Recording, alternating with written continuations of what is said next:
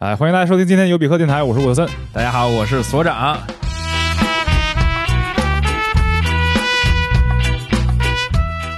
啊，今天我们请来了，呃，又是一位业界巨擘了，就是 三妹老师呃三妹啊，三三妹还是三妹儿？三不是三妹 儿，人家是三妹真火。呃哦那三妹来来来，跟大家来打一三妹招老呼师啊。哎哈喽，各位听众，大家好，我是三妹。嗯，三妹老师现在是在那个中国西南地区某大学任教是吧？啊，任教了，嗯嗯嗯，是哦那个职工啊，还是上课呀？呃，主要做研究。啊，嗯研究员是敬是是是一位人类学的研究员。啊，哎，一提到人类学呢，大家都可能觉得，哎，人类学是研究人类的吗？对这个我我还是挺有一个疑问的啊，就是我觉得可以让三妹儿，然后三妹来给大家介绍 一下，就是因为我我看了一下咱们那个中文百度百科的定义啊。所以也不一定可信 哈，就是就是 它大概是说，就是说人类学是生物的这个部分的人类和文化部分的人类这个都研究。我看完之后，我觉得跟没说一样，就是好像就是字面意思嘛，研究人类，就是那就是我理解是不是处于社会学和生物学之间研究人类？但我觉得，如果它是真的是百度百科的定义，那也太宽泛了。嗯，来，我们让你三妹来解解释一下。你对你们到底干嘛的呀？嗯呃，人类学吧，你说的那个也有部分正确，嗯但是其实如果从大的方向，其实它是分四部分，一部分是考古方面，一部分是体制，就是跟你说的这个生物有点接近，啊还有一部分是语言，然后啊最后一部分现在比较多的就是社会文化这一方面。哎哦那那那，也就是说，考古学或者什么，你刚才呃考说这古个学、语言学、原生是属物于你学们、底下的社会是吗学，对，还有这个学科分类有一个，就是我们中国国内跟国外它的区分，这个是不一样的，它哦的分支、这个东西好像常有啊，国内国外不是。对不一样。然嗯后比如说在美国，他们的人类学大的分支就是我刚才说的那四个，但是在国内可能也有呃其他的分支，而且国内的人类学比较偏向于社会文化这一方面。哦，那你是哪种呢？我就最后这一方面嘛，社会文化方面。对不是，那那关于这个，我其实有一个，哎，怎么一开始我就要想问一个终极问题啊？嗯 就是我我我觉得你你你来说一说你们这意义是什么呢？就是。说白了，干嘛用？因为我是一特别那个形而下的人，我都没有形，形而下，可我还就是特别实际的一个、嗯一个东西啊，就是说，呃，感觉你们这种包括社会学这种东西啊，就研究完就能让世界变得更好吗？它好像不是一个像理科那样的一个东西，或者医医科那样的东西。就我有一个具体的所谓的成果，啊哎，从划分来讲，就人类学还是属于人文科学，嗯整体来讲是对吧？嗯，它就它不好像不解决实际问 题，嗯，您觉得哪一方面一的下就客 气了，一下啊就一下就下一下敬语上来一下就产生一种对方辩友的 感觉嗯。没有，我就是好奇，我想听嗯听你们自己就是研究这方面的人是怎么说的。对对对，其实就是您说的这个，不用您，不 用您，就是刚才说的这个，呃，可能我们大家都有这种感觉吧，可能理科方面推动的更实际一些，对但是其实嗯本身人文科学跟社会社会科学，它的这个评价，还有就是对社会的这种推动作用是跟理科的是不一样的。这个、嗯这个首先第一办法是没有对比的。其实人类学，人类学主要的是要让你了解他者，就是跟你不一样的人。哎，这提嗯提到一个核心概念，一会儿我们可以展开讲一下。就是他们还得说那个这个比较文绉绉他者，嗯他者就是就是对别人嘛，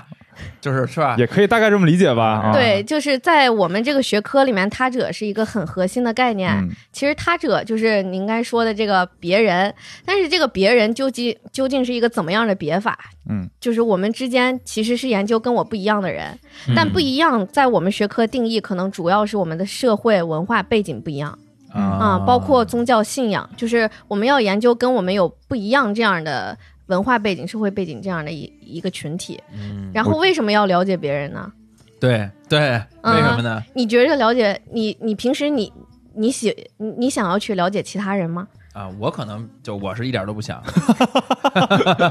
不可能。那你不想不想知道就别人比如说对你怎么看呢？啊，这个想对，喜不喜？欢你？这个想这个想，我以为我是，我以为我是从更宏观的层面来嗯说，但呢。其实我觉得道理是一样的。就是不是？就比如说，你说嗯真正的，这可能是自私的这个问题啊。啊你我相信，可能大部分听众啊，就是扪心自问，可能跟我一样。就比如说非洲或者北欧，就任何啊，就你这觉种得地他们那理些事儿跟我没关系、啊？哎，，对，嗯，哎地理比较远的这种感觉，所以我是觉得小时候不是学过“无穷的远方，无尽的无尽的人们都与我有关”吗？啊，啥还有这句话吗？鲁迅说的 吧？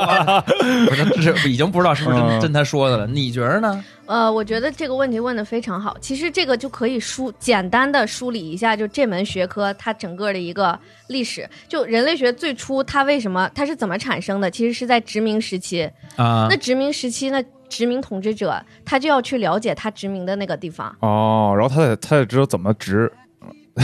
怎么值的更好是吧？怎么哎，没啥，嗯都过去的事儿了，嗯不用这么羞涩啊。是， 怎么值？然后他就是他需要了解去呃了解他要统治的那一那一个族群，或者有时候是一一些部落，或者有一些是跟他完全不一样文化背景的人。嗯，其实人类学最初产生的是是这是有个，原罪的。对，所以啊在它这是个一背景西之方下殖民者产生的一个学科。哎，那你对那你还说这其实就是回答我的那个嗯刚才那问题，它诞生其实是诞生，但其实就是有用的。啊，对对，取笑。对，那现在呢？现在就是进入了，已经进入了一个反思阶段。就是我们现在有一有一个最常说的，就是我认识他者是为了反反思我自己，哎，有点像照镜子这个感觉。嗯，啊就是就是如果我一直在我们这个圈子，比如说我们都一样，可能我看不清楚我自己。嗯但是当我去看一看别人的时候，我就突然发现，哎，他跟我不一样。然后他在某一个点上，为什么我一直是这样的生活方式？哎，嗯这这有点像我们那个那个刷抖音，你知道吧？嗯，就是你刷着刷着你就看不见别的那个圈层了，哦，你就只能看见你刷猫对刷狗，你对只能对看见猫狗；刷美食只能看见美食了。嗯，对我我前两天听了一个那有一个那个我不知道他什么学家呀，他嗯叫 David Wallace 一个演讲，他讲的就是最开始讲了一个小故事，就讲有两条鱼在大海里游，两条小鱼游着游着呢就碰上一条老鱼，然后老鱼老鱼过来就说：“哎，今天水怎么样？”然后两个小鱼走了，就就没回答他，然后走了一会儿，两个小鱼说：“哎，什么是水啊？”，就你大概体会一下这这意思吧。我操！啊， 这我本来是一个很无聊的一个东西，但是最后就有点有点深意啊。是是是，所以嗯这，但是你知道我们我们刷抖音，所以后来都怎么刷呢？就是重新注册了一个新号，嗯然后这样才能破开破开那个个他给你那个推荐那那牢笼，对啊对对，嗯啊是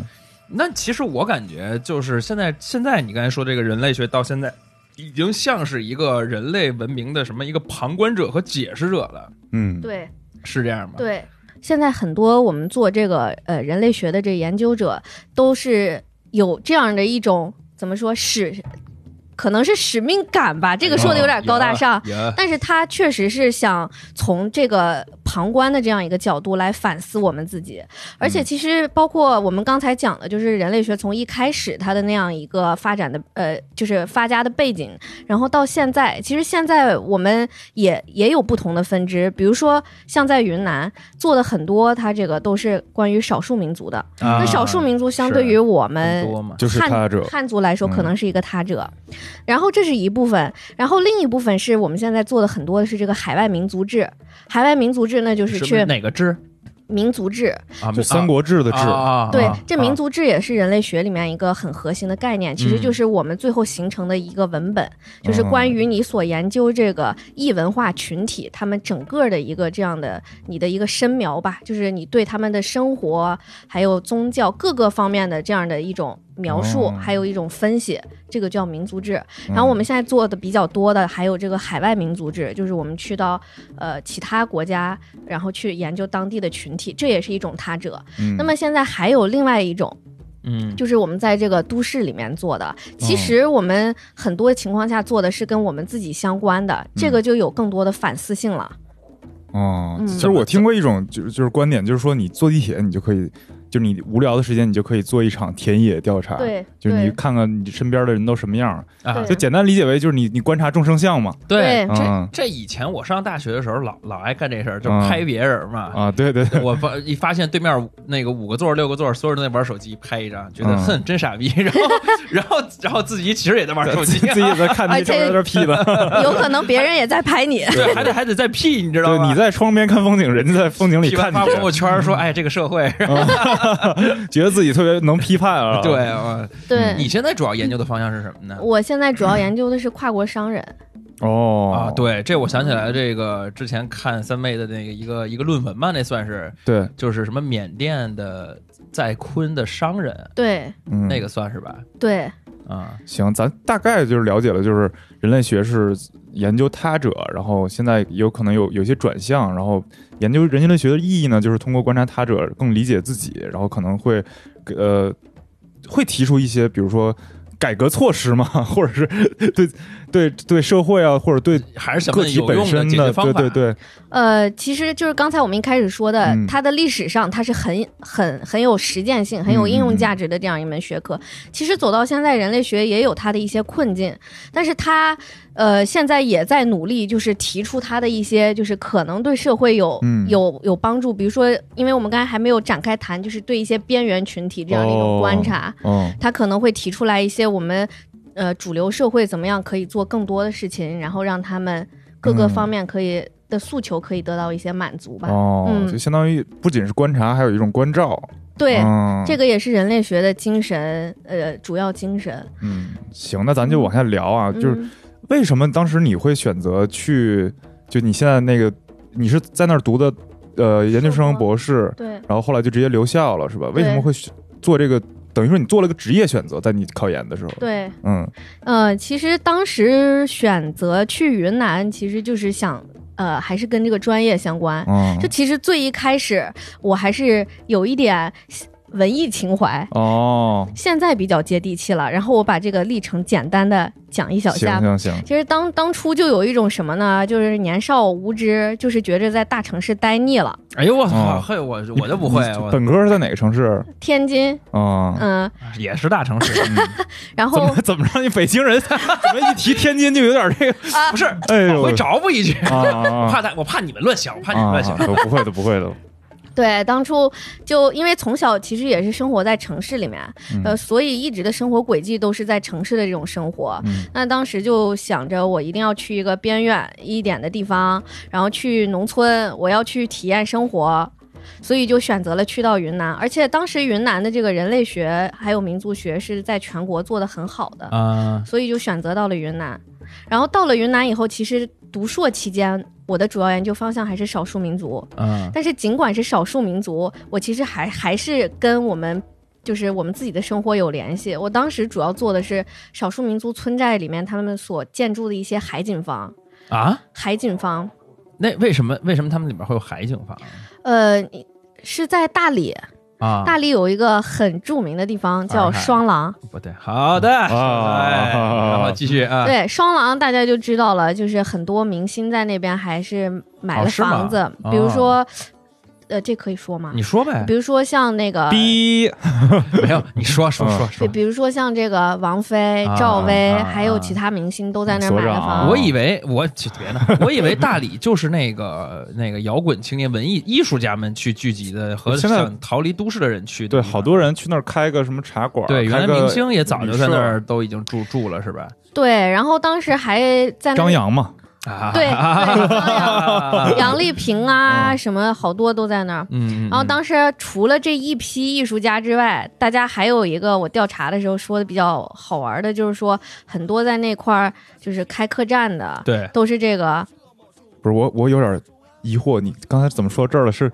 去把明星当他者了吗？要不是他是在说他那个研究生期间研究的那个少数民族，哦少数民族里边有好多海景房，然后然后少数民族有好多海景房可还 行，对，就是就是这样的，洱海就是这样海景房哈，不是，所以我说洱海它不啊是双廊嘛，啊双廊廊双廊啊就是就是一开始就是从我的历程聊起来的嘛，哦然后聊聊你，我一开始是不是有点文艺情怀？哦哦其实我一开始啊其实是喜欢有点了那种逃避大城市的那种感觉。啊，逃离北上广了。对，其就是然逃 后逃，结果逃离的是天津。你看我这不是我说的吗？我操啊！对不起，对不起，对不起这。咕噜掐了别播。嗯嗯，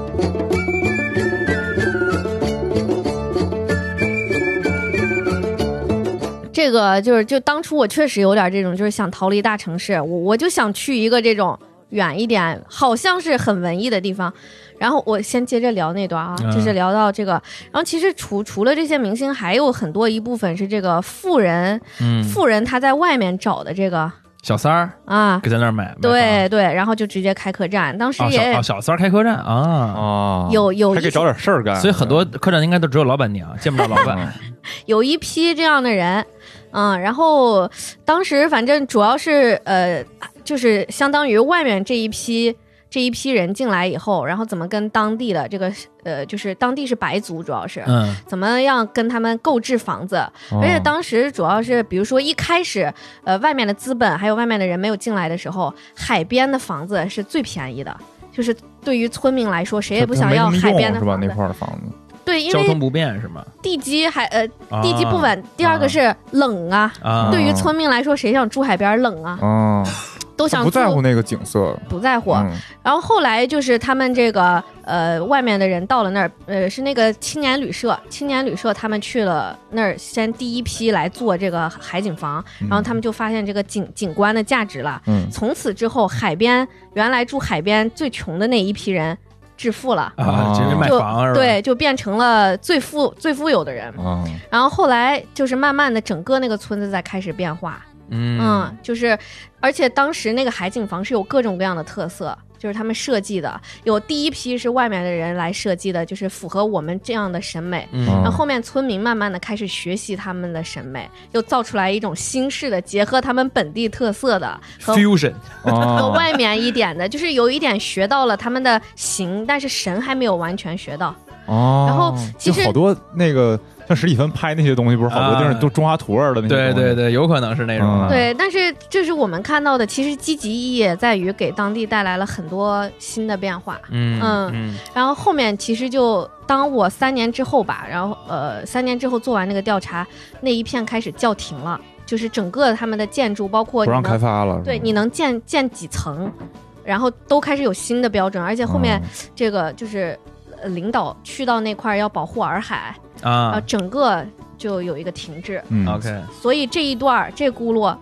我就暂停了，啊，啊，然后就进入我的博士阶段之后，哦，又转向了新的方向，你现在方呃这是方向是什么呢？商商业了，商就是跨过跨国商人。人跨国商其人实当时选这个也经历了很多，就是因为第一次，呃，有一个转向，就是不想做少数民族，因为我想多做一些反思我们自己身边发生的这些事情。嗯所以其实当初就是想在都市里面寻找一些这样的人群，嗯，然后就找到了跨国商人这个。这哎个都市主要是昆明是吗？对嗯嗯，因为你刚才说到那个呃就是博士毕业之后的这个就业选择啊，嗯，你们这个感觉人类学是不是就业应该挺难的呀？对你问的这个问题特别好。其实因为当时呃，在在云南这个人类学又叫其实是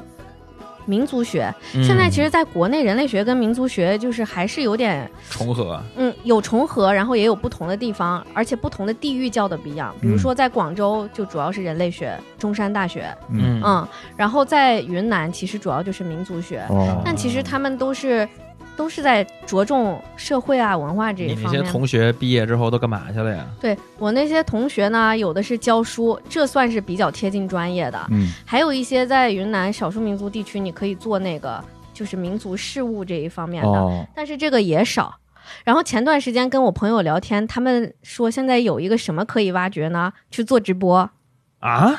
为什么这啊么就是说？相当于就去异域做直播是吗？这种感觉对，比如说，因为在云南有很多那个非物质文化遗产，啊是，然后像比如说像他们织那个傣锦啊，织各种这种东西的。嗯然后平时以前我们去不是就是旅游，大家就去那儿看一波，买点儿就走。然后上次他们提出，就比就如直说播卖就这个带货啊，哎对，比如说像民族学、人类我 学觉得的还得跟我们这行连着，我操对民族学、人类学的学者、学生，他因为有这个专业的知识，他可以不仅讲他怎么这个现场怎么织，他可以讲他的整个来龙去脉。啊，讲讲背景，对，嗯包括讲这个织的这个非遗传承人他的故事，啊，就是可以把专业跟这个结合起来，新媒体跟市场这些都结合起来。哦，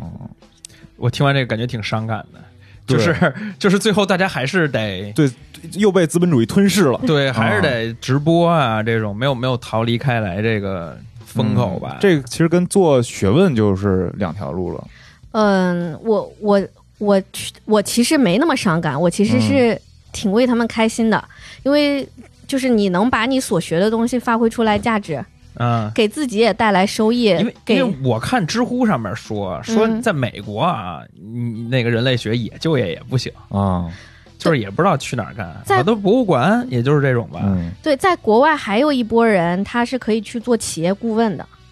哦，就是就比是如说开哎那发，这个就很开发商一用些了啊新的那个，比如说海外南市南场南美啊什么的这种市那场，这个就回到了对他们那个原罪那个部分，怎么诞生的？啊就还就是那儿研究殖民的研究也对，为了商业或，现在啊以前是不是为了商业啊？以前为殖民，现在为了商业，我去研究新一波啊人，让我这牌子过去。课题是这个帮助 研究十六岁以下这个低龄人群怎么务玩手工机怎啊么？ 哎，你这怎么血汗工厂，哎啊啊，其实我觉得在现在这个时时代，我觉得这还是必要的，因为嗯越来越多不同文化的人交流的时候，如果你并不了解对方的时候，仅仅用一些经济的规则来与对方交流的时候，我觉得会产生一些问题。嗯但是如果你利用人类学家的专业知识，你们把你们文化的差异跟社会的差异打通之后，嗯，很多东西后面的就会好对接很多。对对嗯对，嗯，我我我对这点还是不是有体会吧？我就是我看的很多书都在强调这个东西，因为好多人都说，就是整个世界现在这大趋势是一个就是哈耶克理想中那种用这个资本主义自由市场就完全能调节的，但是在很多时候是。没有效果的，很多时候对是反而会产生特别多的冲突。我们就看看现在世界什么样就知道了。这这两天这个世界的第三次世界大战刚刚开始， 我们又见见证了历史了又。对，这是一个梗啊，对对这是就是因为美国打伊朗那个嗯军官那事儿啊，对对，反正我觉得，呃，那咱们聊一聊这个你田野调查这个吧，因为我觉得就是一说人类学，反正涌进我脑子里边第一个词就是田野。就原来对上大学的时候就觉得这个词特别，因为咱们也学过嘛，就这这对个这个词就有总有一些。我先念一段那个就这个人文学科的一个自嘲哈，他说文科有些黑话，就是建构、解构、异化、剥削、规训、符 号、凝视、消费社会、景观社会、镜像社会、话语权利、赤裸肉身、例外状态、能指和所指、集体无意识、对单向度个人，对，然后造一个句，什么呢？吊诡的是，消费社会在建构符号的过程中完成了对传统的解构，人们在集体无意识中被异化和规训，成为马尔库塞眼中单向度的人，一个嘿，一个景观社会的赤裸肉身。这种后福特质社会下的迷思，暗含了晚期资本主义社会的新型剥削，看似解放人士的，在严密的权力网络里，通过赋能完成对平民的信息控制术，使我们温和的走入良夜，沉醉于美丽新世界，正如福柯所说。试图消解欲望的人，最终会沦为欲望的奴隶。这段太牛逼了， 就是完全给搁进去了啊，典型典型文科 cliche，就是所有所有人都都好像这么说，然后说完跟没说一模一对，样就。每个字儿你都认识，但是对中国字儿你都认识，但是你不知道在说什对，么，我觉得“田野”这词儿也特逗，就给我嗯那种感觉，就是、哎呦，你去种地去 了， 得下村儿，得下村去儿，村里去去去调调查去了。你你给我们解释一下什么就是田野调查？呃，我都用我自己的田大野白调话查，对，嗯，田野调查经历还有故事、跟大家分哎享一下。就是刚才我也讲到了，就是之前其实我主要的调查分了两大段，第一大段其实就是在农村，嗯第二大段才到了都市里面。嗯嗯然后我先跟大家分享一下我在农村里面调查的这种、就田野调查嗯好方法还有故事。好，嗯就是之前，呃，田野调查我们在刚开始学的时候，老师也跟我们说过一句，比如说去村子里面，尤其少数民族村寨里面，嗯你想调查，先把喝酒学会。哎啊呦，尤其是在云南是吧？对我的天哪！对，所以其实当时虽然是一句玩笑话，但是下去以后，哎发现实际上就是这样的，对，酒量还行吗？现在练出来哎的。练哦出来了对，人类学家没有不能喝酒的。啊， 是挺的。我记得咱还喝一起喝过一次酒，对对对哦不，是不是不是，我先倒一句根儿啊，你为什么要人类学校进行田野调查呢？这就是人类学，呃，这个学科比较独特的方法吧。其实，因为如果你不去调查的话，光是看书本儿或者是根据其他的一些信息来源，你可能拿到的更多是相对来说比较宏观或者已经嗯经过总结的一些材料。嗯也就是说，也就是说，这东西田野调查几乎是你们最主流的人类学的调查方式，是吗？对，田野调查，然后是参与观察。参与观察又是什么嗯意思呢？参与观察就是同吃同睡同劳动，就是拍纪录片儿去了，就是没带机去拍纪录片儿去了。哎，可翻以译成差不我多理解这么的说话但是纪录片儿也有不同拍法，啊有有对那种那当然上帝视角拍法，对对对对对然后有那种就是我跟你同，就跟你一起吃，跟你 一起对干活。哎成为故事里的人。前一段有一个拍那个重庆棒棒那个纪录片儿，在 B 站上还挺火的，他就是他自己去当棒棒去了。导演啊哦，，他就拜了一师傅，跟他就真的一起生活在那种破楼里边儿、拆迁房里边儿，那然后最后那作品就挺是吧挺？挺有力量的，我觉得。那你会，那你们会这样吗？会的。嗯，那这个和田就野从调查喝酒开始，不是，那这个和田野调查的区别又是什么呢？田野调查就是我相当于我我我就问你，我不跟你一块儿生活，不是什么意思嗯呢呃，田野调查是一个总括的这么一个说法，啊？OK，呃但是具体你到了你的田野里，我们所说的田野是比较，不管你是在都市还是农村，就是嗯到了你调查的那个场域里面以后，然后你可以采取很多方法，比如说刚才我说的参与观察，啊还有访谈，嗯，就是这些我们都可以综合利组用。织研讨会，总感 觉，哎，我刚想说，总感觉这和咱们媒体拍纪录片很像啊，对，包括我觉得是有像的地方，包括你嗯你你说那个纪录片也是一个，包括那个卧卧底那个调查记者，啊哎，调查对，记者不也是这样吗？你就是以你是身体不适原因，然后离开了。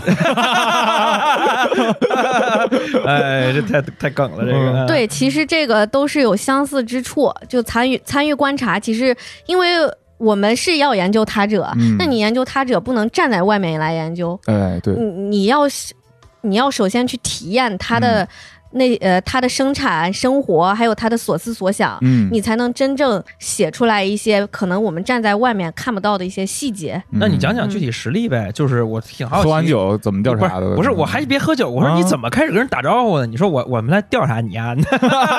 哎呦说我先跟你喝顿哦酒，咱对俩就拉是拉近以关以系，什么身份进入对啊他们这个社区？就呃，很奇怪。你看我也不是记者，因为民众对于媒体记者还是有一种就是你可能会帮我，或者我很排斥你，你不要你不要暴露我嗯对的对生对，就活。是总觉得可能你来了，然后你能帮我解决点我生活问题，对你但给是我跟跟政府反映反对映啊什么的。，但是对于这像这种人类学的这种这种调查来说，对你你人家你能给人带来什么？对对对，这是挺有意思。思的啊。对我，我觉得你们俩这个问题问得特别好，因为这个其实每一个不同的人类学学者，他进入他自己的田野方式都不一样。哦， 啊，有人是喝酒，有人可能他有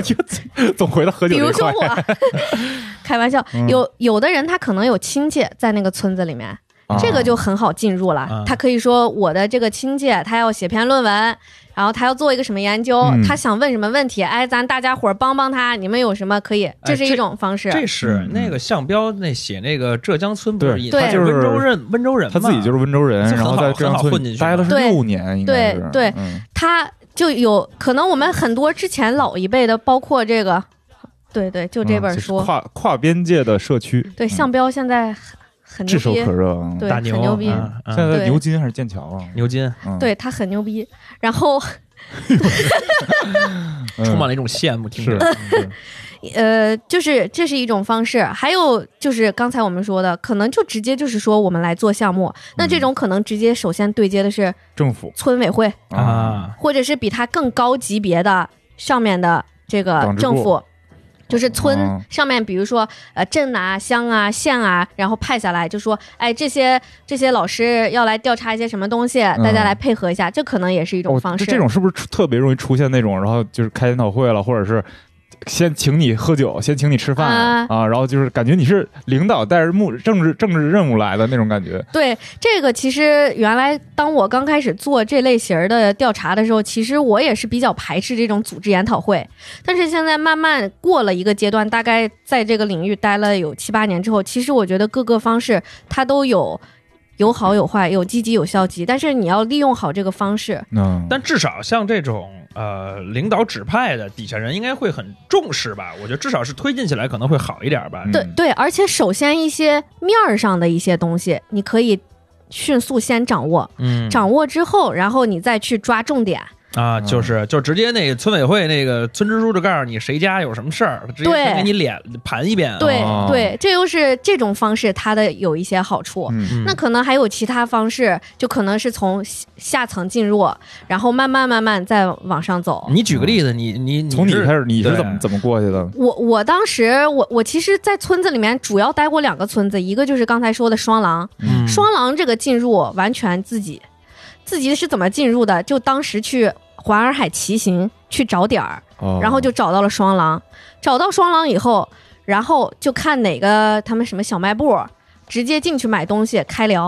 啊，跟我们拍纪录片真他妈像。对对先对 就学生时代，尤其是哦没选题、找选题的啊时候，对，就就是一样的。然后进去以后，慢慢，然后从个别几个人，然后深入他们的网络，嗯然后越窜越多，越窜越多那。你怎么开始跟人介绍自己的呢？就说我是来自哪里哪里哪里的，嗯然后我我想来呃做一个什么样的研究，然后想问一问有什么问题，因为其实学生时代做这个挺好，他们对你没有戒心，因为是学生，对他、嗯他对你不会有戒心，是给他们嗯看证了吗？看学生证了吗？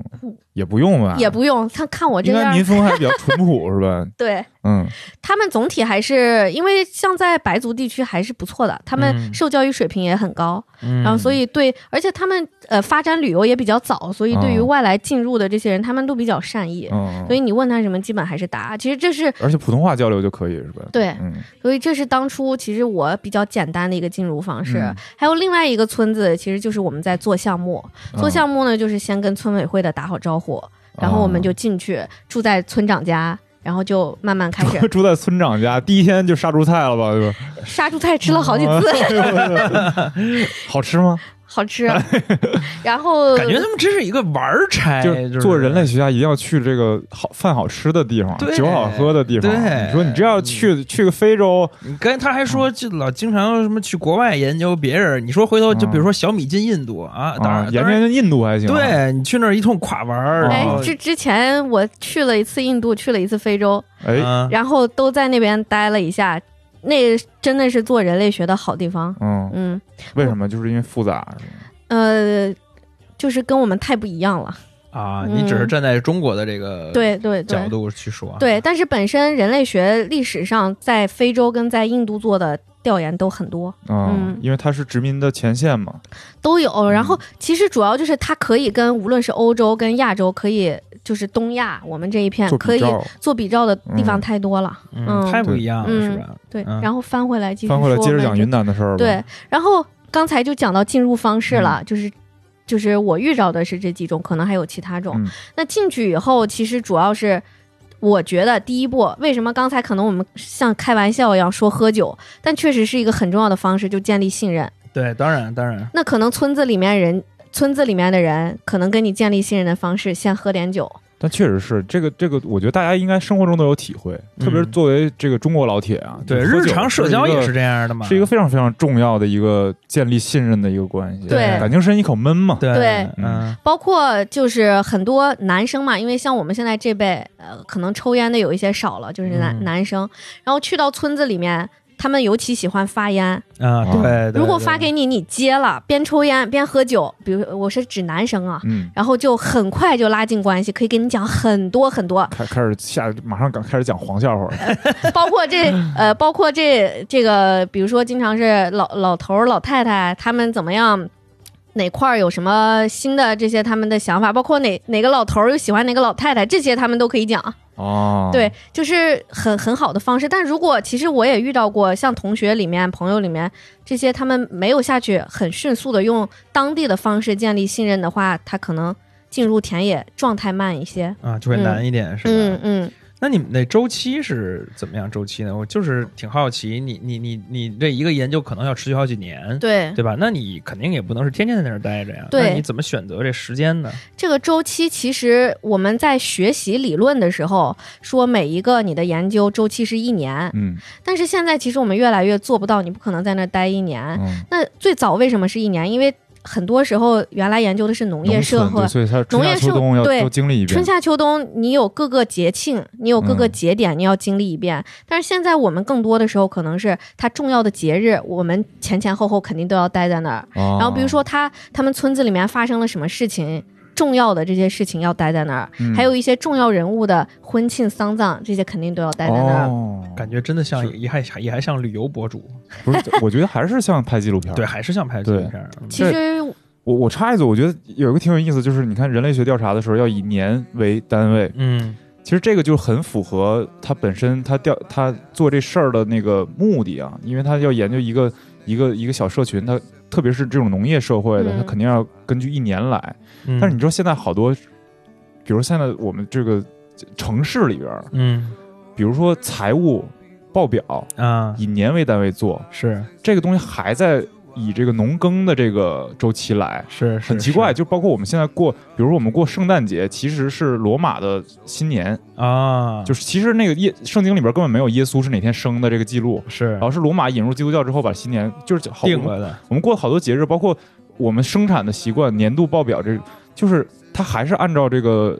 人人类最早的这种这种就是日夜星辰的这种东西来定的。嗯嗯。其实嗯我觉得有的时候放在城市里不是特别合理，为什么呢？就比如说财年财务报表，如果说年度一做啊，最简单嗯说报销这 事儿，啊嗯可能咱俩都没有体会啊。嗯在大公司，每年年底报销是一件特别痛苦的事儿。啊，就必须集中赶紧给你报攒了一年的票，然后最后那几天那儿贴，啊 连连夜的贴票。是，但是如果是你说要是一个季度一报，嗯，那是不是会会好少很多贪腐的问题，嗯少很多贴票的问题？嗯对，我就插一嘴啊，继续继续。嗯呃，这个我觉得伍德森这观察特别好，确实有这种状况。那么我我就继续先再讲我在村子里面的事情吧。然后其实比如说像呃，我还我除除了刚才喝酒吧，这可能是最初的一种方式。嗯其实。就是刚才我们说的参与观察，那我遇到可能比较有意思的一件事儿，就是当初因为我想调查他们其中的呃有几个家庭，然后他们在那个村子里面开了一个饭店，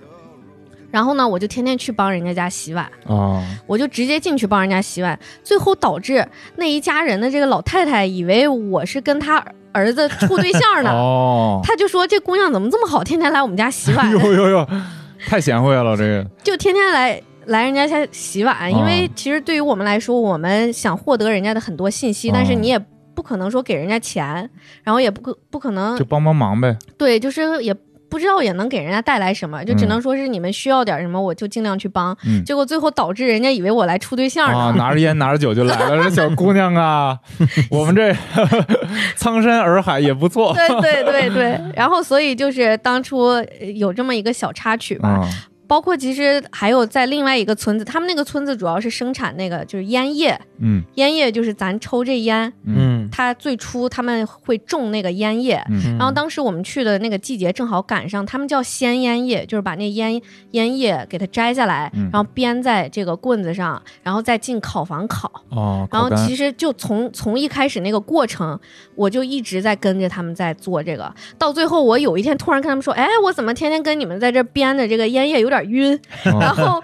因为他们那个烟全部已经烤出来了，已经到最后一步，就是要分各种不同不同的牌子品品级，哦然后再切丝儿。所以其实我当时没意识到，其实天天是在闻着那个，啊，哦，其实还尼学古丁已经熏熏熏进了，熏进对对肺里了啊。对学学了一门手艺啊。对，所以也就是说，其实你们在田野调查过程当中，就是在旁边待着，其实也不是纯拿一本儿跟那儿记忆，就是一直在参与他们当地人的生活。对，嗯而且其实像我们的老师在跟我们讲这个调查的过程中，他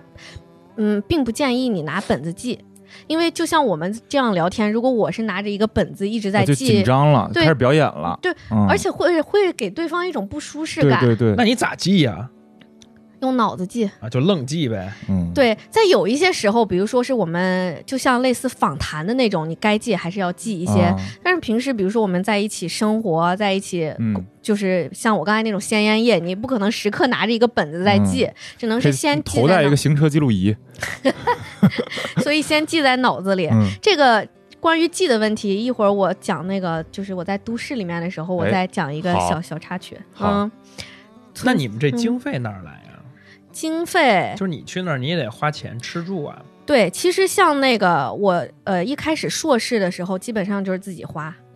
然后到慢慢慢慢，你后到后面有一些自己可以申请项目，嗯项目有经费，而且其实现在现在的学生学人类学的学生，他条件越来越好了，因为嗯项目越来越多，嗯所以他经费就这个倒是不太项目越来越多，也就是其实是国家批的那种科研经费呗。呃，国家还有就是学校，还有各个就嗯是学校不也是国家吗？就是国家批的钱嘛，我意思是，对，然后说到这个经费，我又想起来一个，就是有一种说法，就是说人类学其实是一个富人的学科，是有这么一种说法，为啥呢？因为就是它需要你付出大量的时间，然后还有哦其钱，然后你去学一点儿好像跟你好像是无关的这些东西，嗯嗯然后你还就是也不挣钱是吗？主要是对，啊， 嗯所以其实很多时候是一种就是有有钱有时间的人。有钱有钱有闲闲的人，他去做的一个事情，那哦就是、嗯就推荐大家不要报考这个专业。没有没有，这这个专业还是推荐大家报考，还是很就是 其很有实意思啊，对真的很有意意思，嗯就是其实是在丰富你的人生经历，有点像像我觉得很多时候有点像演员，就是当当你不能过这种生活的时候，但是你可以去调研，你可以去体验那种生活，啊，但我还是真的挺有点惊讶，就是说原来呃现在的项目是越来越多，大家就可能是国家的那种项目的经费越来越多，因为我我理解中这个事情又没有特别多实际价值的话，嗯，你经费其实没有必要浪费在这儿的。那你觉得经费应该往哪儿去？往那个就是火箭怎么发射，哎这这就是类的比较实实在的这种，对，就能产生那种能真的科技相关科技相关的理性区块链，哎， 就是反正能有点这种作用的这种。嗯然后你像你们这感觉很虚，嗯就比如说呃，我我再问一个更可能是结果导向的一个问题嗯啊，你就研究完这个这个富人们在双廊买房，或者是说这个呃缅呃在昆明的缅甸的商人怎么怎么地，又能怎么怎么着呢？嗯。呃，那我以这个商人这个来说吧，嗯就顺便导入我在都市调查的这第二部分吧。哎可以。嗯，其实呃，比如说我这个是你自己花钱，还是其实它是项目呀？呃，前期有一些是我自己花钱，啊、而且后期很多是在、呃、就是项目里了嗯囊括在项目里面。 OK 嗯而且其实对于我来说，主要因为都在昆明，嗯嗯所以其实钱就还嗯，就好。还好，如果说都一个交城市交哈通费、住宿费，这个相比于农村，我是肯定不用出的。嗯但是其实我需要出其他成本的，嗯比如说我调查的对象是商人，那商人他平时。其实你能约到的时间只有他吃饭的时间，啊，就得请他吃 饭，请他吃饭。然后第二第二个还有一个什么呢？比较有意思的是，当初我刚去，因为调查缅甸商人，他们很多是卖翡翠的，啊，卖有点奢侈品的，嗯，那你还得买翡翠，这个我倒确实买不起。但是我在其他方面下了成本，嗯就是我当时刚去的时候，因为还是个学生，嗯然后我呢，我拿着一个当时是华为手机，没有拿苹果，哦，然后呢，我背着一个手工布包，我就哦，去了。你是看得包装自己了，是是这意思吗？对啊我刚，去的时候，人家就不鸟你啊，然后也不觉得你是潜在客户，啊然后所以他也不愿意更多的跟你聊他的一些细节，他的一些体会。你就嗯在旁边干坐着，哎，我后面我发现这个好像跟村子里调查不太一样，村子里的大爷大妈时刻都在那儿可以陪你聊天儿呀，哦然后还觉得对你是一个他也学，闲，对他还觉得你是个学者，还觉得说哦哎呀大学生来了，然后可以跟你聊，然然后可以跟你聊很多家长里短，你其实，呃，跟他们收获的信息成本没有那么高，嗯但是我所调查都市里的商人嗯获取信息成本有点高，所以过了一段时间，我反应过来了，我做的第一件事情是。把手机换了一个苹果，啊第二件事是买去包买了一个 Coach 包， ，Coach 包就足以这个糊弄这个缅甸商人了，是吧？啊，然后就包装起来了。嗯哎，果真有效果。 我天哪！嗯怎么怎么就有人人还人愿意跟你聊了呗？对，他就说，哎，最近是不是挣了点钱？然后说、哦你有没有什么哎周边的客户可以给我们介绍介绍？那自然一来二去，你想获得的一些信息，他们自然会跟你分享。嗯，嗯，接着说结果，对，就是 一下给你问懵 了。就是我特别好奇，你这研究完能咋咋着，你知道吧？呃，其实其实其实，如果说因为现在我所在的单位不是单纯的高校，嗯嗯。我先说高校里面的主要的这个结果，就是你说的结果导向吧，嗯因为不不同的这个体系里面，它的就是结结果是不一样的，它评价体系不一样。嗯比如说在学校里面，我去调查了以后，我写论文，啊，对，这个很简单嘛。对，写论文以后，对于学者来说，第一，他可能在某一个理论上，他觉得我有对话了，他觉得我有推进了，这对于他来说，他就价是他的对最于大自价身值。啊来讲就是有价值。对他可然能后下一轮申请经费更容易，然后申他请这学者评这一职道路，称，然后对对，这些可能就是相对呃嗯功利一些，但嗯是他如果说学术层面，他有一些推进，这是明他白。那比如说像我们现在的一些工作，那你说像云南、像昆明，它现在主要在建设就是面向南亚、东南亚的辐射中心，就是要嗯更、更更加大力度，就是跟南亚、东南亚的交流。嗯那你交流的时候，如果从政府层面来说，它可能更多肯的是定要补足民间的，对吧？对它它很多是宏观的，那它需要去了解双方的诉求啊。哦啊就可以通过这些论文，或者通过跟学者的交流，请顾问啊这类形式对，，你要去了解它的很像咨询公司啊，那你们，嗯，对，你要去了解他的诉求。那他，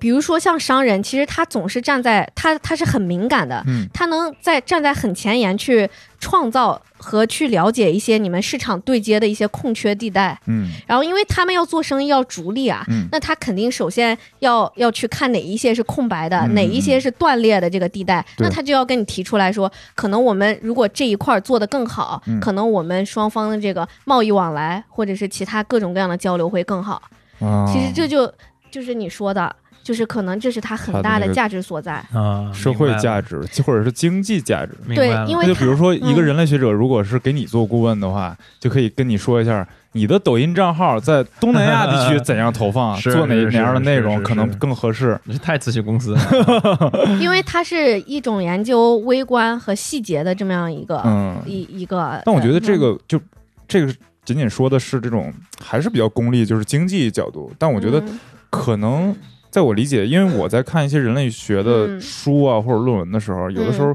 甚至我觉得像是在读文学。嗯嗯它有的对时候就特别是我看《项标》这本书，它里边强调一个东西，就是说什么，呃，他常常在强调他自己的感受，嗯，而不是说他站在一个上帝视角调调查他所调查的这个嗯对田野。对然，后在这个时候，其实你读这个东西是很有意思的。 是的，嗯就是它不仅仅你就抛弃它那些其他的价值，就是你读者在读这个文章的时候，这可能涉及到咱们一会儿要讨论的，就是人类学面临面向的受众或者是观众是谁嗯啊，嗯、对，就是这种大众层面的观众是谁。然后我是觉得我在读这些东西的时候，对我本身是有帮帮助的。就咱们上期也聊到那个，就是人和人理解这个这个话题。其实我在读嗯人类学著作的时候，它是在强化我的这个我今年的这个转变。我觉得它能帮助到我挺多东西。那就是这人个层面，那你这个让我觉得有点像游记，就是嗯旅行的那种游记，嗯然后看身边的人，然后感以及自己的感受，然后可能只不过呃要带更多的学术，对，带更。多系统性的思考。对对对嗯对这个其实就是刚才我们不是提到了参与观察，嗯参与观察可能就是我们调查方法里面的，嗯就是我们说到我们要跟他们同吃同住同劳动，嗯那最后可能体现出来我们的这个文本。嗯嗯你为什么就是你的感受是很对的，就是是他在讲他自己的故事，嗯那就是我们参与了。对然后我们参与以后，我可以讲故事，嗯而且其实就是呃，人类学很强调故事这个东西，嗯，就你怎么样，因为故事里面是可以把细节讲出来的，嗯嗯细节还有你观察到的很多东西，嗯，然后你是从这个里面挖掘出来它的很多文化和社会意义。嗯嗯我觉得你的这体会是很很很很对，对，就你你说到故事这个词儿，我就突然想到，就是现在好多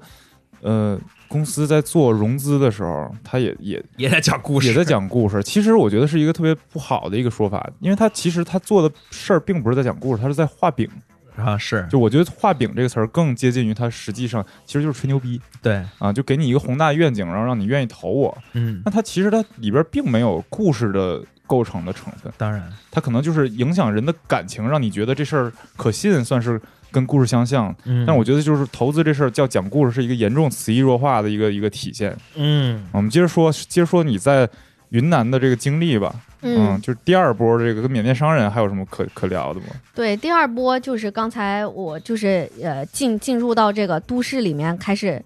就是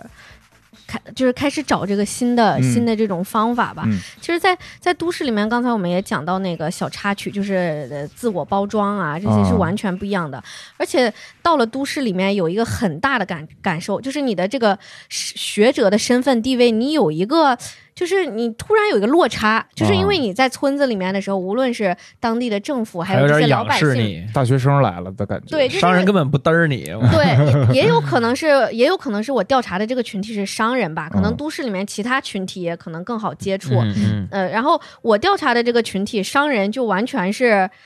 就是你说的不嘚儿我。嗯是最烦的就是你们这帮酸酸酸酸酸酸朽朽的人，对，就是嗯你你对我有啥价值？你说对商，这人个心态就跟我一样，我对我他妈就是商人 心态，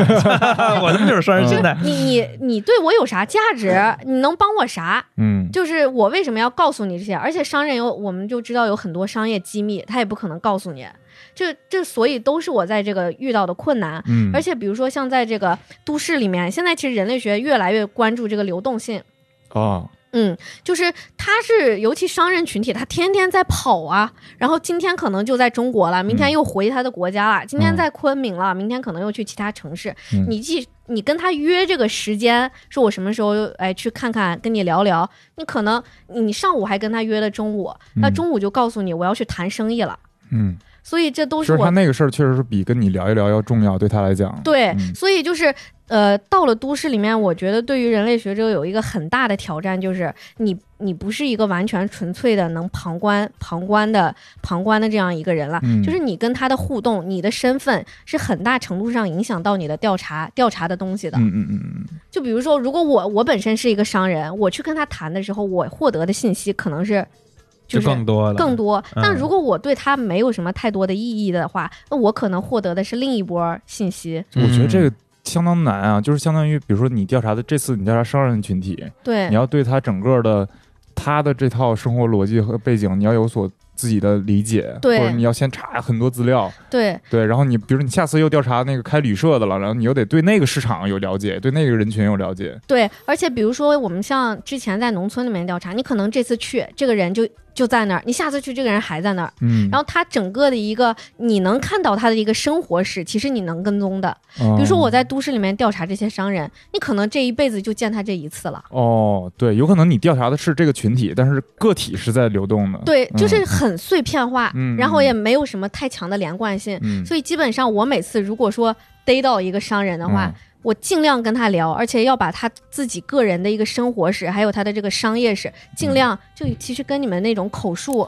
调查记者啊口述历史嘛，对那你就像一个记者要要有要有一套自己的提问的一个方法论呗。，对，嗯而且其实很多时候你脑子里面你大概是有一个提纲的，嗯，但是你你不能按你的提纲来，商人他永远他也不会完全按照你的那个说，有时候你问他一些，他不一定会告你，他有他自己的一个一个一个逻辑，他就按他的来，嗯哦然后你你就要去做，呃，你就要去跟着他的那个逻逻辑，先让他把他所说的全说完。然后刚才包括我们讲到那个记录，就是嗯前面我们不是谈到这个、你怎么样记这个信息，就是刚才您问我这个，嗯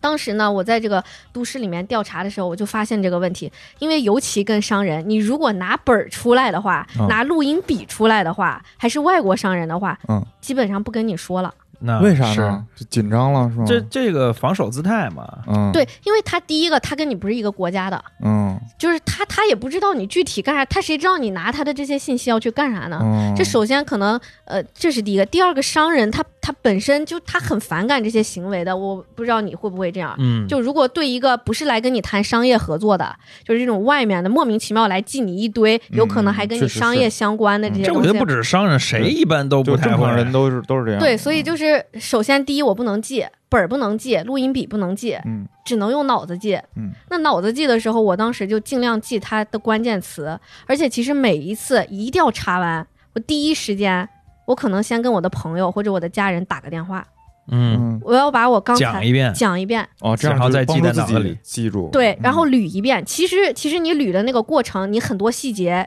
又又又加深记忆，然后路那上我其捋。实觉得你倒可以开一个电 台，你就每次完完事之后马上录一期录一节目啊， 对，然后讲完以后回到家，第一时间记下来。嗯，所以那一段时间，我的脑子其实就是还还是比较累，因为每嗯天有大量的信息进来。哎，那我嗯问一个，就是关于这个类似于记者采访这个伦理问题啊，嗯嗯就是比如说记者采访他有偷拍，对有的时候，然后可能不经过你同意就把这段素材用在自己片子里了，对然后像你们可，比如说你要用录音笔的话，你可以放兜里掏录吗？啊，这个也问的很好，因为嗯当时我调查一个这个缅甸商人，我跟嗯他聊的时候，他就跟我讲了这个事儿。嗯他说，在你之前已经来过一个调调研的这个、嗯这个调研的人，他说，哎，当时他们跟我们聊天的时候，我们也没注意，然后他自己悄悄揣了个录音笔在兜里，在跟我们嗯说话。嗯，但后面让我们发现以后，我们就很生气，就觉得你怎么能这样？对，他这是发现了，要是不发现呢？就这事儿是一个对，这个就其实你也没办法怎么规范，嗯，因为因为为什么他要拿录音笔，其实也能理解。嗯，大量的信息，如果你他就是怕忘呗。对，嗯其实其实只是这个，但是我其实对于我来说，我平时很少用录音笔，嗯因为我觉得，呃，第一，你录了录音笔，你有依赖性，嗯，你有依赖性以后，其实你回到家以后整理那个录音的时间有点过长。哦，就是可能你一个小时的录音，你可能要整个两三个小时，你你你你才能整出来。嗯，而且其实你整理录音是没有逻辑的，嗯，哎但是如果你是用自己的一套这个，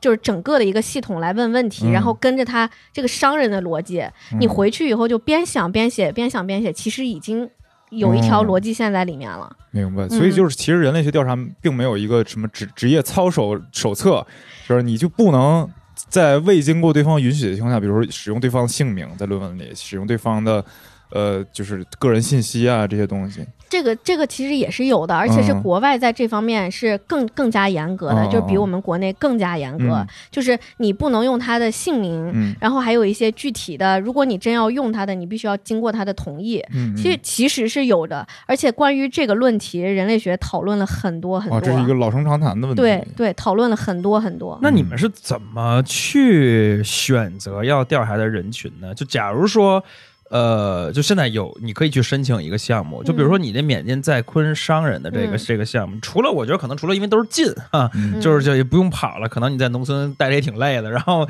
这个又回都都市里歇一歇，选择了他们以外，你是怎么去选择人群的呢？你你说呃，就是我为什么选择跨国商人是吗？嗯，先从这个来讲，然后想我想聊聊整个的研研究人群的选择的问题。这个呢，其实呃，如果说是在求学阶段的话，其实很多时候你是有一定的限制的，就是你选择哪个群体。我觉得那当这然特别像咱们当时对那就是拍纪录片作业，对，我们就像就是中国就是传媒从大你学身边开始拍，从那个拉二胡那老大爷开始对我们拍。嗯中国传媒大学周围的所有人都被拍过了啊，对，呃，就是卖肉夹馍的，我操，保安，我操，每届纪实摄影的作业都是那个天桥上拉二胡那个玄冥二老，神兵二老， 嗯，对那个就是，其实如果是在求学阶段的话，你的选择一定是有一个范围的，是就不想聊求学阶段嘛，就是现在是嗯吗？啊现在的选择那就看兴趣了呗。啊，就看兴趣。那我你觉得是这怎个么选择缅甸在昆商人的呢？我我其实之前不光是缅甸在昆的，就是泰国的、啊尼泊尔的、巴基斯坦的这些都有。我我啊就是就就是就想你是不是想挣钱呀？我操，聊点跟商人相关的， 我嗯我当时其实是有有有一点逆反，就是之前我们不是讲了这个在少数民族村寨做调查嘛，然后当时我就想着，呃，很我们很多的学者都在这个农村、少数民族，还有包括现在很大一批人在做这个海外。那我一直我就想，我们人类学应该更多的不是研究这些，就是我们看上去就是这个他者，我想研究一点贴近我们的。啊啊，然后所以我就选择了一个，我首先第一点我要做都市里面，这个是我定位了的，嗯，我要做都市里面跟我们相关的。第二点，那我就想找一找，哎，跟我们有点不太一样的人群是谁？嗯我我就想可能是那外国人嘛，外国人很多在我们城市里面是在做生意的，啊，然后做生意的为什么我一直到现在还是比较坚持商人？因为我觉得商人是个挺有意思的群体，嗯就是可能很多人我们觉得他们就是哎挣钱，这是最浅显的理解，嗯或者是觉得哎呀各种不就是呃就是为了钱财什么也嗯，就是就是操守各种不要了这种。嗯但其实当我在跟他们接触的时候，我就发现其实商人群体是很有创造力的。哎那当然。那其实当然我是特别看重商人的创造力嗯哦和他的这个链接能力。所以我很想，其这词实儿一说就不不文科，就互联网了。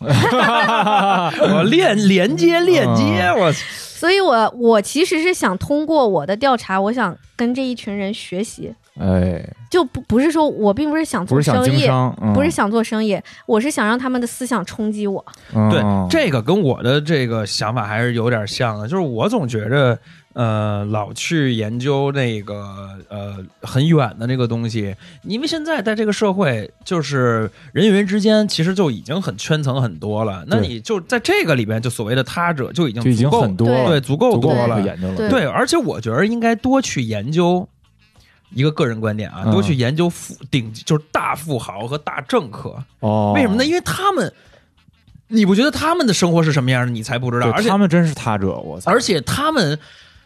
因为很不一样，而且他们还是真正在推动这个世界的人。就虽然他们人数很少，但他嗯们手里握着的财富和权力非常多，所以导致他们对于推动世界的这个能力也很强。对然后对对这，个才是我我我觉得是而且应该多就去是研究一下已经强到了，就是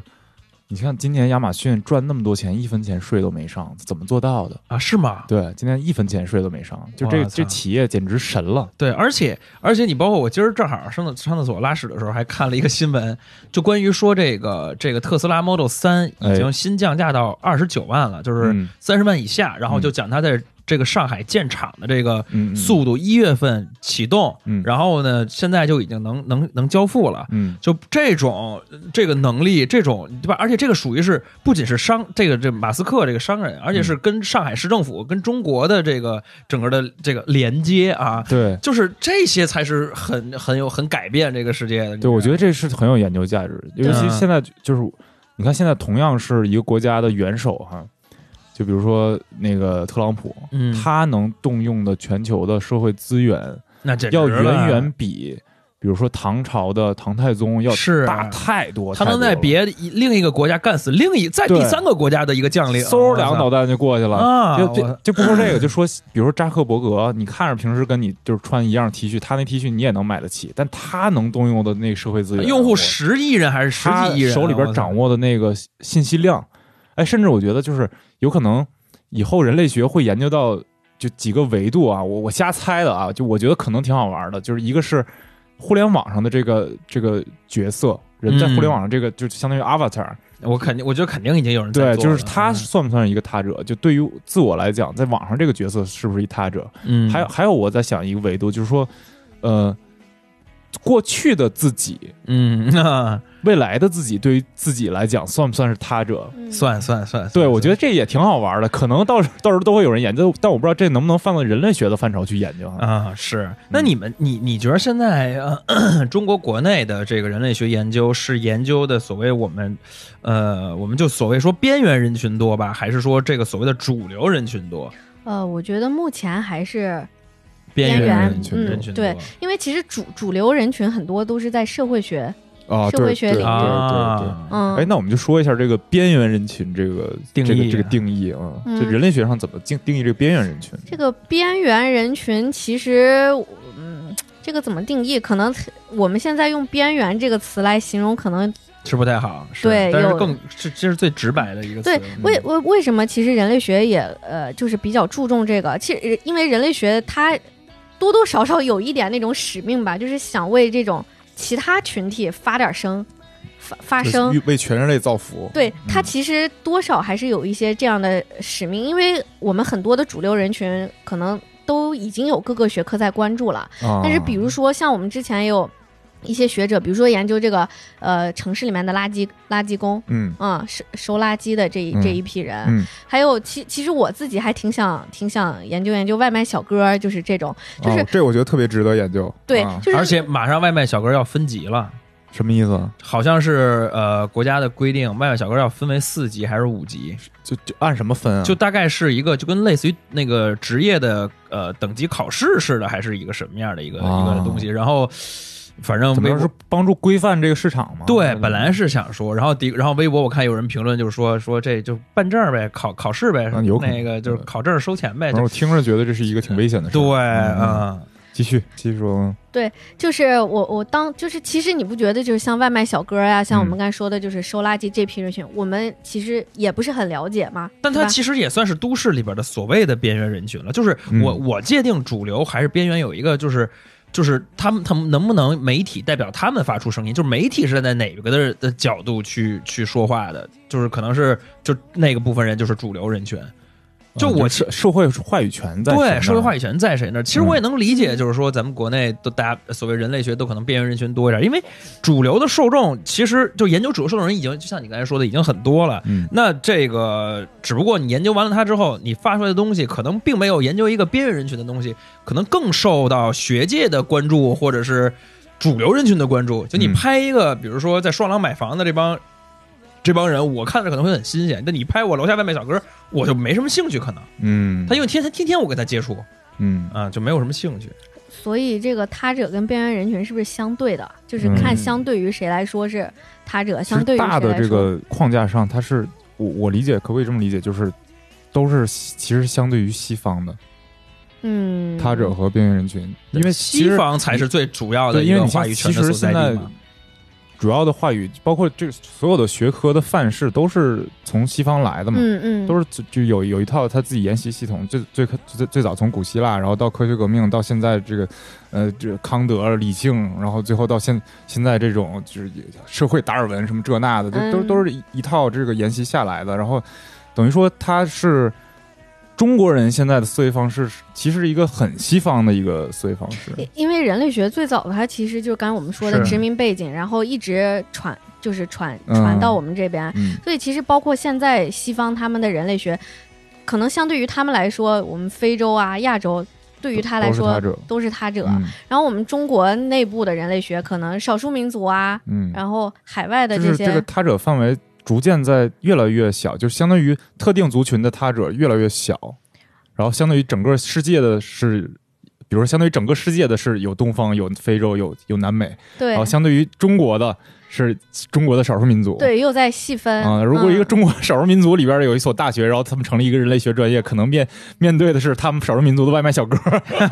嗯嗯，对其实我还我我想聊聊那个，刚才你不是说流动性很强嘛，嗯就是聊我想聊聊华裔移民这个这个这个这个这些你移说是民的这个往往海外移的，对，往海外，不管是往，因为我看到这个三妹写的这个关于这个商人的里边我都差点忘了三妹这个名字， 啊，就说是半天。就是就是它里边不是选了几个研究对象，嗯就是商人嘛，然后但是他们的身份认同是身份是不一样的，有的是嗯缅甸本地人，有的人是缅甸的那个少数民族，嗯，就是缅甸的少数民族，嗯有的是华裔，但是他是缅甸籍的这个商人，这其实这些人都不一样。然后我看到你的那个那个那个论文里面说，就是呃，他就是华裔的商人和缅甸本地商人的区别，就是华裔那个对和缅甸大使馆的连接没有什么兴趣啊，可能更更注重于就是啊做生意就就好了。我特别好奇，我看到这儿我特别好奇，我说你你的这个呃学习过程当中，或者说调查研究过程当中，你们有没有觉得中国移民是一个很特殊的一个群体啊？嗯，有吗？还还是有还是有，啊就是因为我我我的感觉就是，好像唐人街这东西，它就是就是怎么说呢？比如纽约好像也有什么日本城、韩国城，我说的有点远啊。嗯然后这个，但是呢，唐人街可能是好多好多城市都共同有的那么一个地方，就是对抱团啊什么的。探案啊什么啊，的。当然，网剧啊 嗯什么的，就是他他们不融入，只打拼。嗯，你有你有过你你在了解那商人的时候，他有这种感觉吗？有。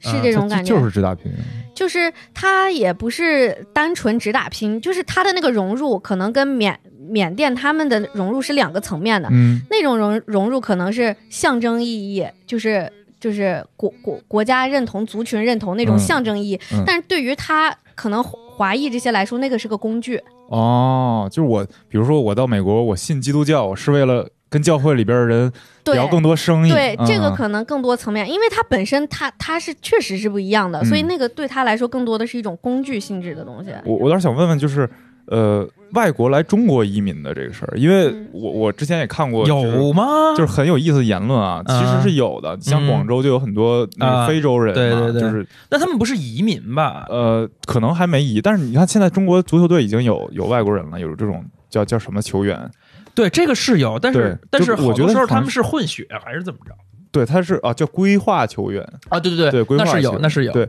我觉得是逐渐在中国可能也在慢慢放宽这个移民政策。我就是由于我我我听过这种这种分析啊，就是说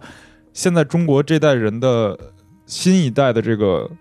呃，怎么说，就是廉价劳动力的这群人群已经严重不足了。嗯，所以你才发现，现在逐渐的，你现在能体验的这种，就是二十九块钱按一小时按脚，包括是路路边五块钱给你贴个膜这种东西，都会越来越那个成本高，因为是人少了人。人力成本对就人高力了，人力成本高了，然后包括中国的这个基础呃基础产业这个呃那个制造业嗯嗯这种人力成本都会越来越高。会不会中国有一天像美国一样要引入大批的这种？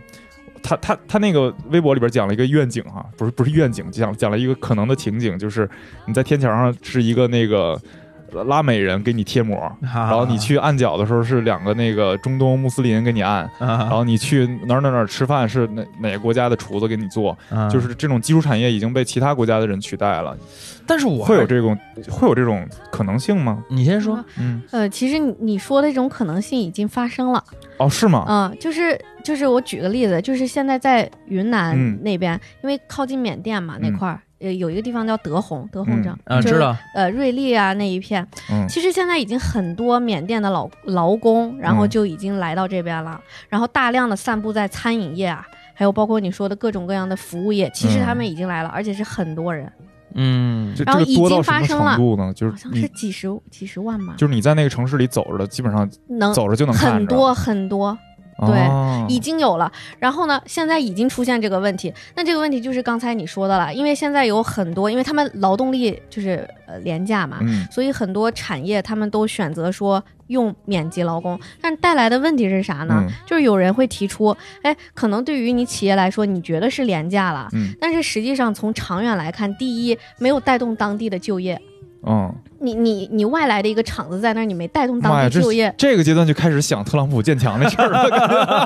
然后第二是第二是别走弯路嘛，嗯对，然后其实其实从长远来看，影响了当地的这个叫什么产业的转型升级了。哦，因为其实如果你还是还还是制造业，对还是这个基础产业，对你嗯。没有，其你就等于没有把产业转型升级啊，你你就是利用了这样他的一想嗯批往哪儿人，转，想往哪儿升啊你？哪儿全世界都高新技术开发区，就现所以现在他们嗯很多在想把这些产业往东南亚转移嘛，啊哦，你你转移出去没问题，你可以让当地的人，你就带动当地就业呗。嗯但是你如果还在国内，你还在弄这个企业，你还在弄这种产业，那嗯你又让国外的劳动力来，嗯，你你会给当地带来很多问题。就是移就是移民，就其实跟美国移民问题是一对样的问题。对是吧嗯你你怎么管理他们？然后还有各种卫生啊，各各种各样方面条件，传染病啊，嗯，你你就其实会有给这个人群之间冲突吗？这种情况？呃，好肯定团儿会有吧？我我觉得这个哪块儿都有，但云南你想他妈出租车司机还跟滴滴司机打架呢，更甭说这个当地嗯劳工跟另外一个国家的人对人对民族的劳工啊啊了。云云云南是整体来说，可能相对于就是全国其他沿边地方，云南整体相对来说比较好。好一些，因为嗯本来就是少数民族比较多，对，因为它现在就是在建什么，呃哎它一直就啊辐是、射嘛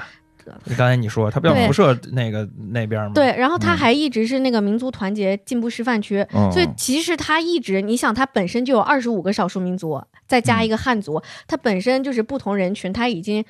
已经摸索出来一套这种就是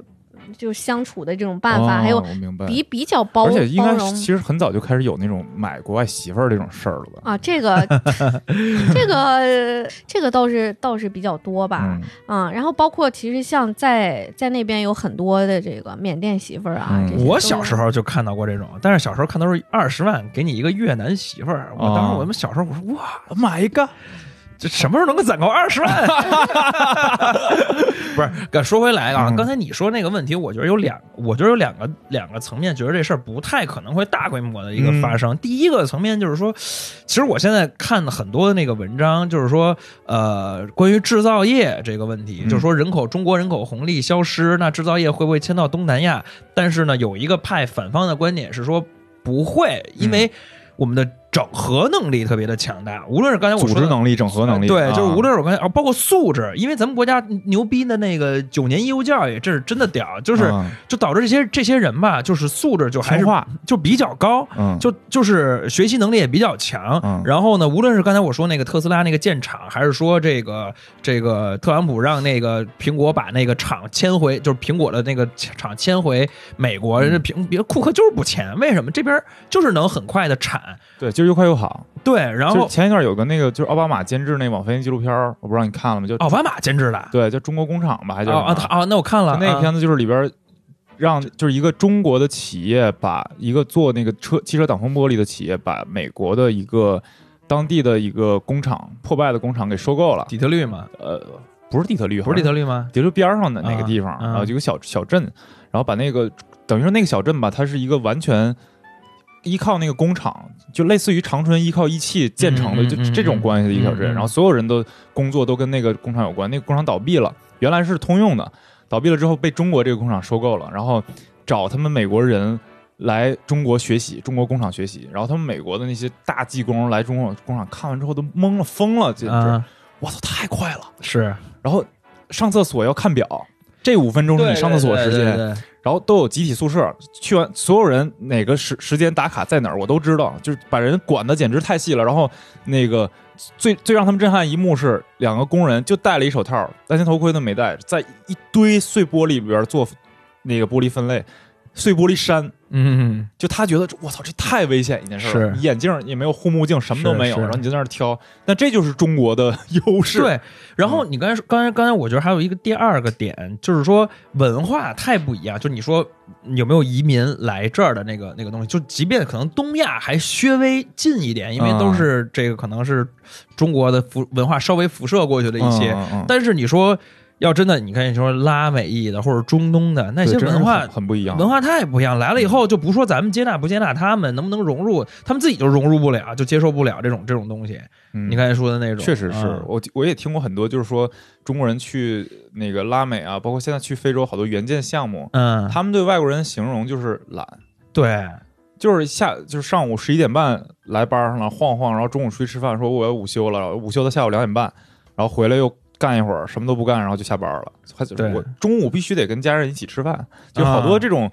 他们就是其实就是文化，其实就是文化但是咱们看来就是懒，不一样，对对对对对对对，嗯嗯，也确实是可可能不会出现吧，嗯，包括像在这个广广州的那个非洲人嘛，现在很多学者都在研究，就他们自己会形成自己的聚聚居区，啊嗯，然后可能跟外面的人交流也不是很多，然后嗯其实政府一直就是对这个有有有点头痛吧。有哎，点那介意是不是可能就是说这个文化差距比较大的这种两个国家就会就会出现这种情况？对，我觉得你说就的比这如个，说中国人去各个西方国家，或者你说嗯非洲人来中国，就可能会这对样。呃我觉得你说的这个很很就是很很在点子上，就是因为我之前研究这商人，其实在中国吧，呃，主要目前就是一个是在广州的非洲商人，还有个在义乌义乌的阿拉伯、啊啊啊印度商人，还有就比如说在我们云南这边的这个南亚东南亚商人，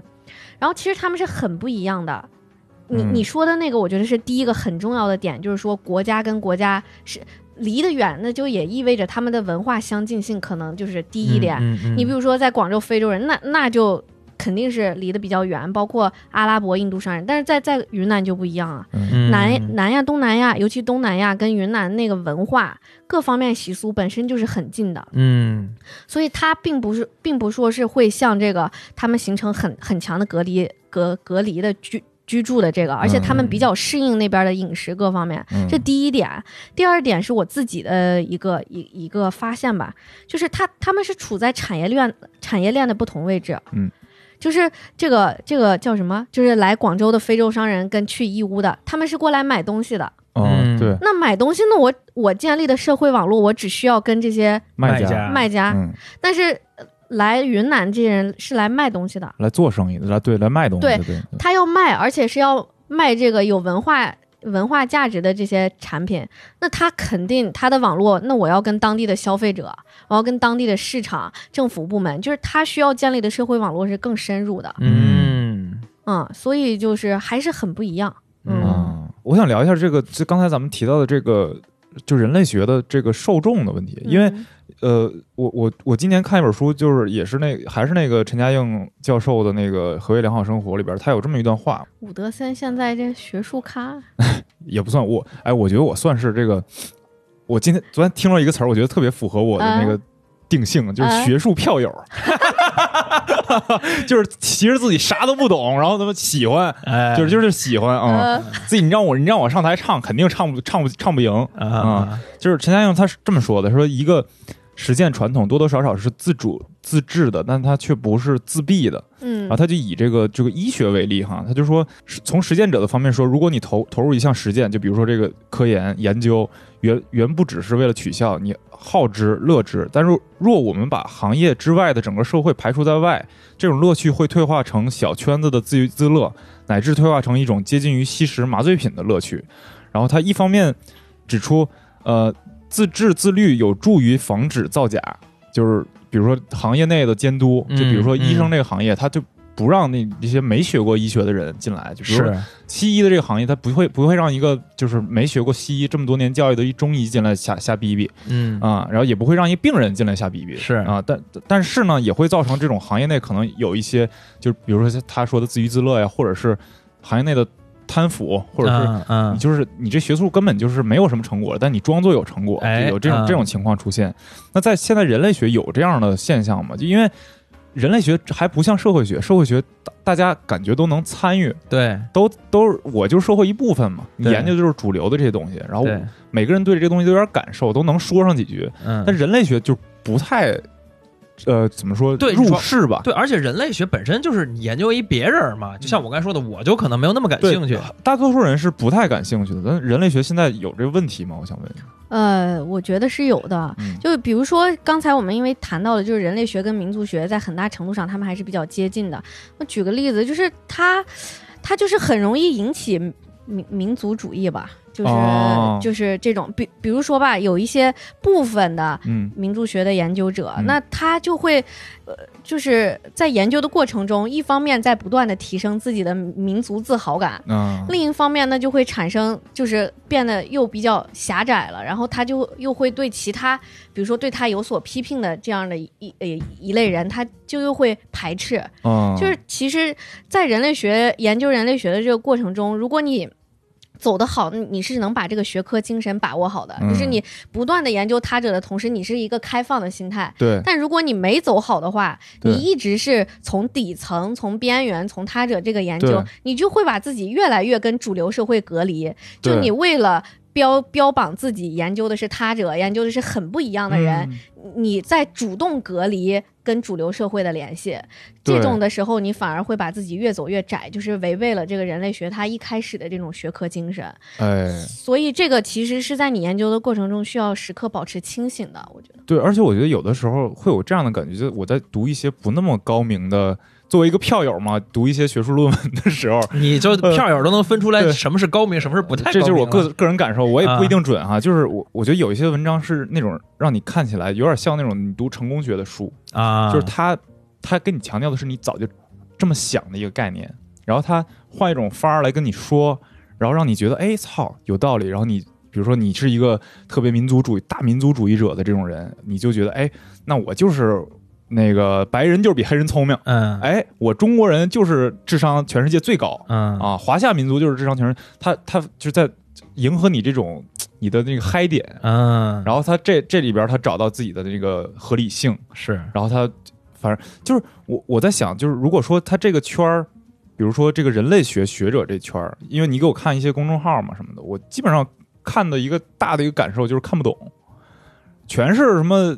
一些人类学这这些学学者，我真的不认识这些人名儿，还不像比如说哲学的，我作为票友我还了稍微了解一些，就全是一些不认识人说的一些你完全不知道的理论。那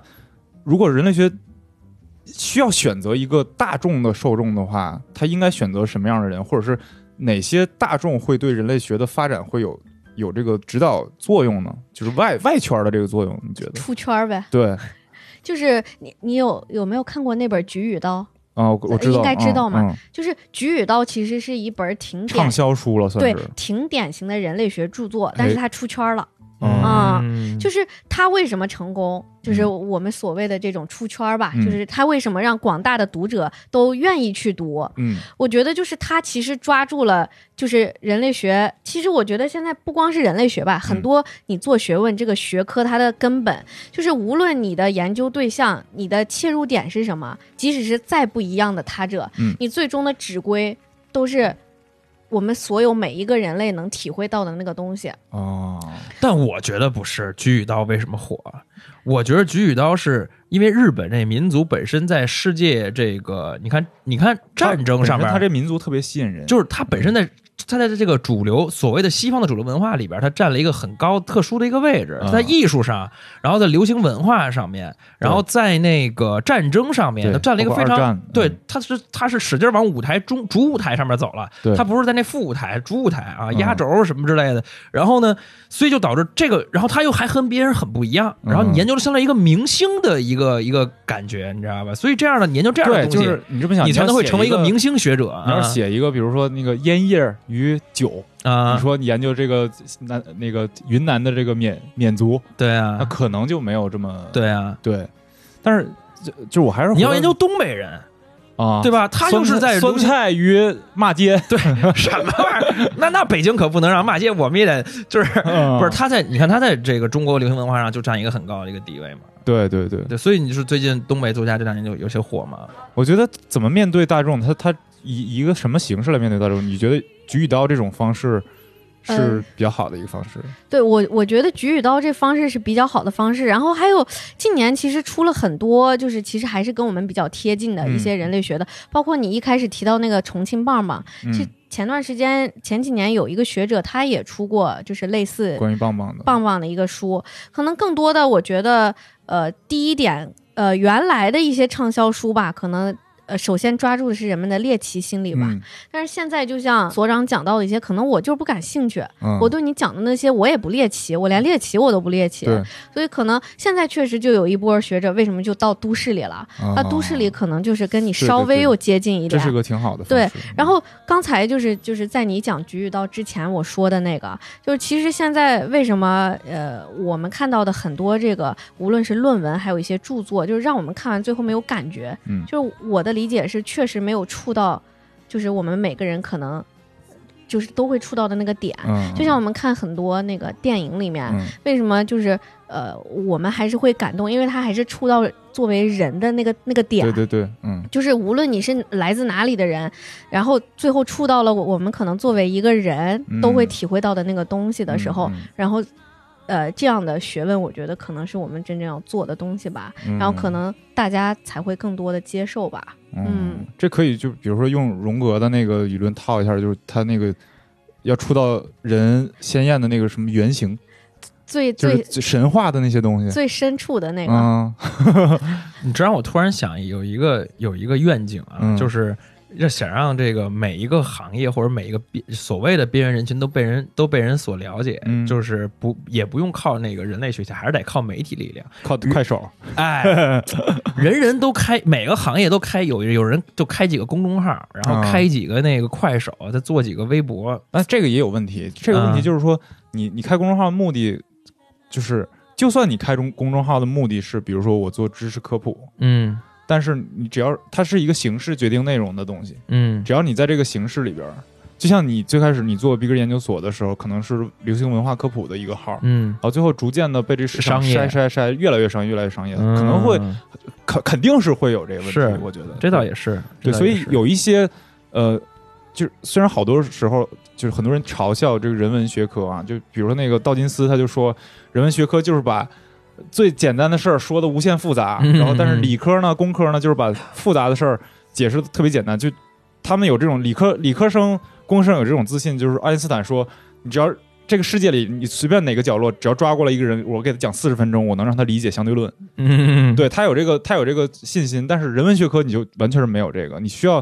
比如说，有的时候你需要阅历，生活的阅历，嗯你才能读懂一些东西。比如说，你要理解，其实像我刚才我那个自嘲啊，就是票友的自嘲，就是说那些大词儿、异化、景观什么这些东西，其实它在原著里边或者是在学科的讨论里边，它是有它自己独特的作用的。就是你得在那个场域，你它其实是另另一种语言，对，你得而理且解这个语言，而且还得需要同，同理心，就是对对对，对就是像你像我就没有，就是你得对别人的事情感兴趣，感兴趣，嗯对啊，对对，嗯嗯，我觉得还挺，我觉得挺重要的吧。我觉得嗯挺，嗯，我还是希望大家能多多感兴趣。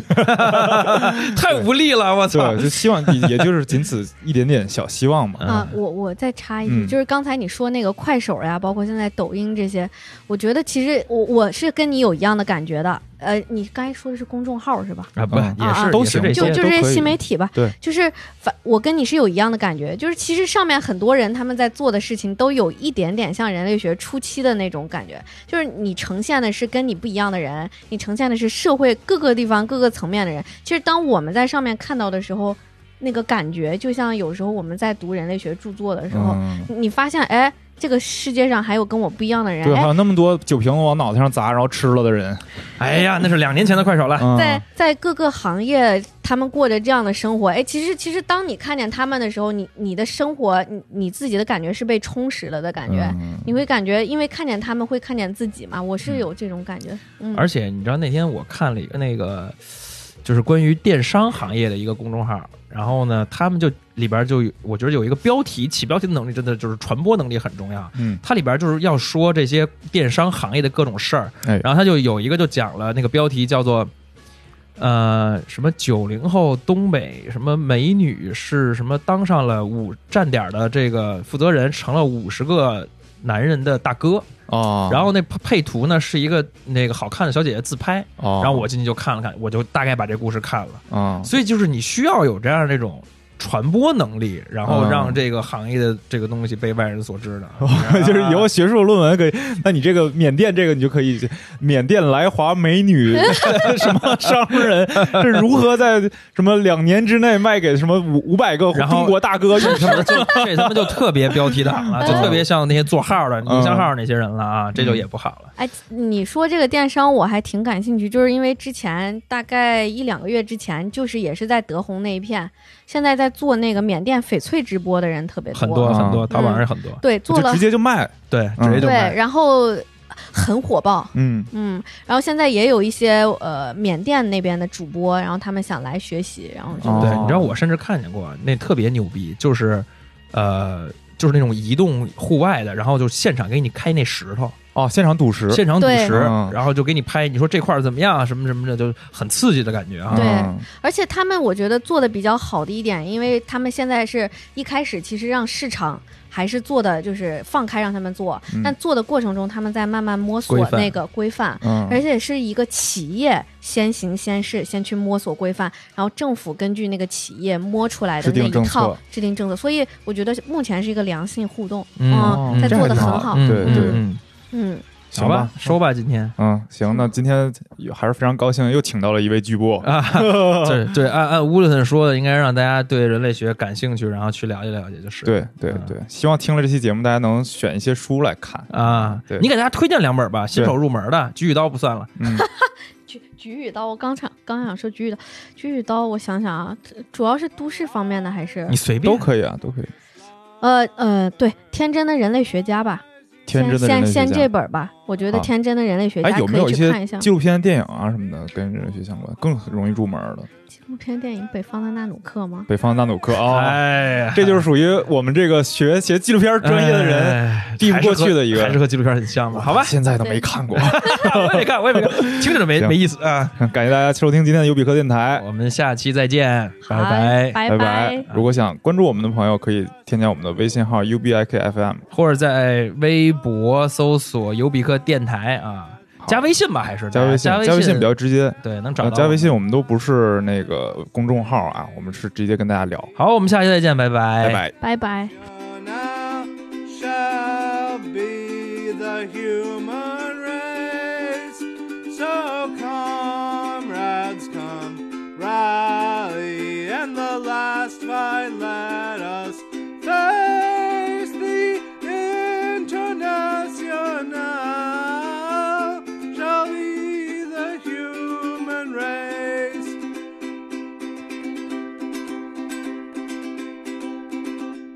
no more deluded by reaction. On tyrants only will wage war.